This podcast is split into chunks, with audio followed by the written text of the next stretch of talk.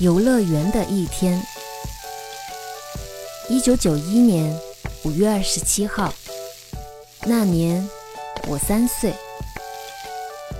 一家人从早上开始就好像很忙。爸爸比平时更早的准备了早饭，然后喂我吃。我都还没全咽下去，就又来了一勺。记得今天要去游乐园吧，再不快点就不带你去了啊！我满嘴吃的，只好重重的点了一下头。阿兰，邻居家的姐姐已经在门口等着了。第一次去游乐园，有好多没见过的东西。阿兰，看起来好好玩啊！我们去做那个。姐姐指着模型船，兴奋地说。看到我不敢去，爸爸抱起我放在模型船里给我加油。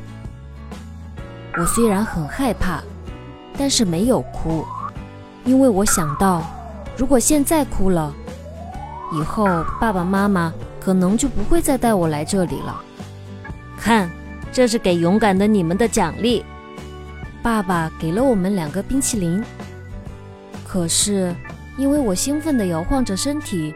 结果把我的冰淇淋掉在地上了，瞬间我觉得又委屈又生气，流下了眼泪。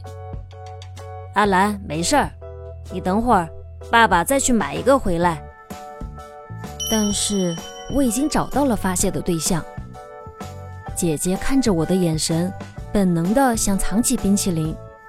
她越是这样，我就越是控制不了嫉妒的心。妈妈看向我们的时候，一切都已经结束了。来晚了的爸爸手里拿着一个冰淇淋，当然只能是我的了。现在想起来，小时候的我真的是嫉妒心很强又很霸道呢。但是有一点我挺好奇的，是所有的孩子都差不多吗？还是我更严重呢？